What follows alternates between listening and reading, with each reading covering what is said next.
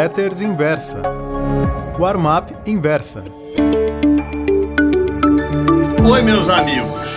O título da Warm-up Pro de hoje é Um Novo Brasil. Sei que esse título é meio clichê de políticos nas vésperas de eleições, mas tem tudo a ver com o texto desta crônica. Ontem, a Bolsa de Valores de São Paulo comportou-se de maneira errática. Mesmo apesar das reformas ambiciosas propostas pelo governo ao Congresso na terça-feira, oscilou mais em função do leilão de quatro áreas de exploração de jazidas de petróleo. Como já era esperado, duas delas não despertaram a atenção de ninguém.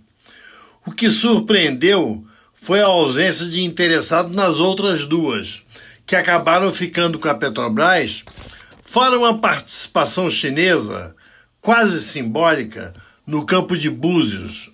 Tendo feito uma máxima histórica intraday, era normal que o mercado brochasse.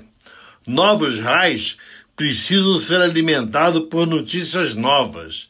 E as de ontem foram ruins, embora, em minha opinião, limitadas ao segmento petróleo, commodity que está passando por um período de abundância. Para quem investe, o importante foi o que aconteceu na terça, quando um novo Brasil, olha o clichê, se delineou nas PECs apresentadas no Senado. São coisas tão revolucionárias para o Brasil, bem entendido, que jamais pensei que um dia fossem acontecer. Vou comentar apenas duas delas, já que o espaço desta coluna não permite uma análise mais completa. Poderemos ter até 1.254 municípios extintos e anexados aos seus vizinhos. São aqueles com menos de 5 mil habitantes.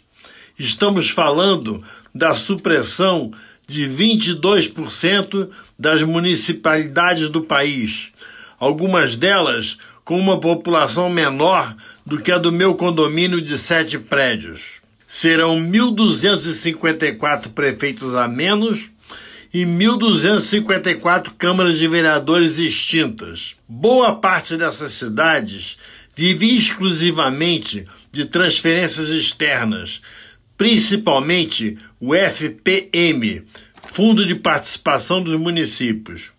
Araguaína, no Mato Grosso, tem 835 habitantes.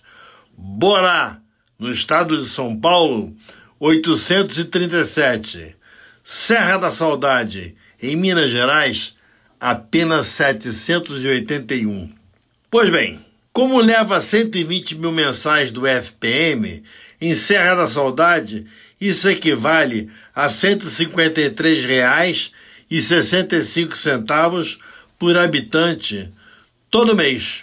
Se os paulistanos recebessem na mesma proporção, o Tesouro teria de despesar, despejar na cidade de São Paulo 1 bilhão 559 milhões 547 mil e 500 reais todos os meses. As novas propostas de emenda constitucional prevêem cortes de até 25% nos salários e na carga horária de funcionários públicos, em casos emergenciais. Abre parênteses, governo federal, estaduais e municipais com problemas de caixa. Fecha parênteses. Claro que para o servidor que não faz absolutamente nada, tá cheio deles, isso é péssimo. Mas é uma medida que contorna o preceito sagrado, entre aspas, da irredutibilidade dos salários.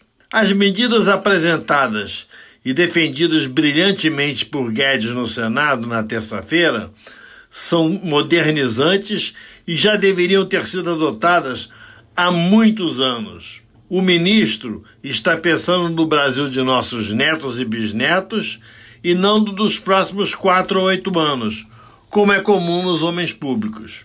Muito mais do que uma decepção no leilão de petróleo, as mudanças que estão acontecendo dão a impressão de que estamos nos transformando num país melhor, que leva mais a sério as contas públicas.